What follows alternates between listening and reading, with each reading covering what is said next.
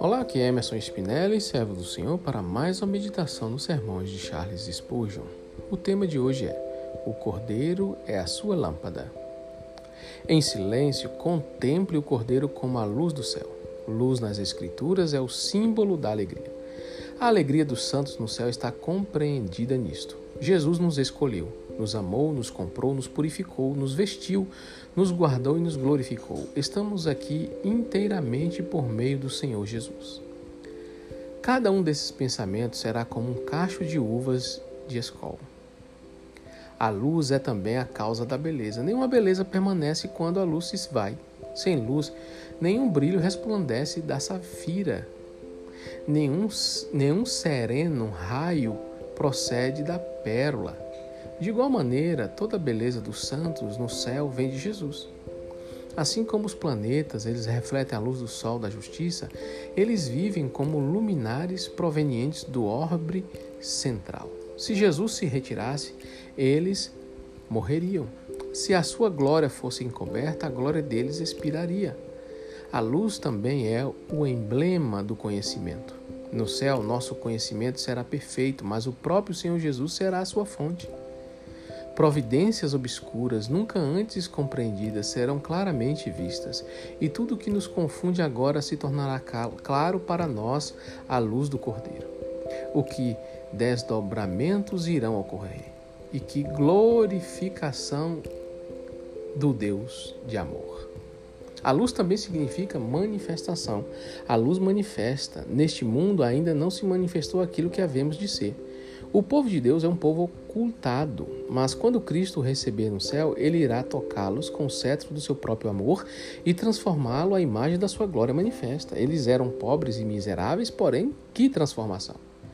Eles estavam manchados com o pecado, mas um toque do seu dedo e eles serão brilhantes como o sol e puros como cristal. Ó, oh, que manifestação! Tudo isso procede do Cordeiro exaltado. Qualquer que seja o fuge do esplendor, Jesus será o centro e a alma de tudo.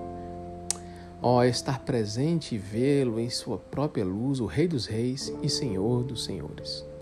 Aqui acaba o sermão do Charles e é claro que toda luz reflete aquilo que está manifestado. Tudo que não tem luz não tem como ser visto enxergado, até mesmo admirado ou reconhecido, a luz a tudo revela.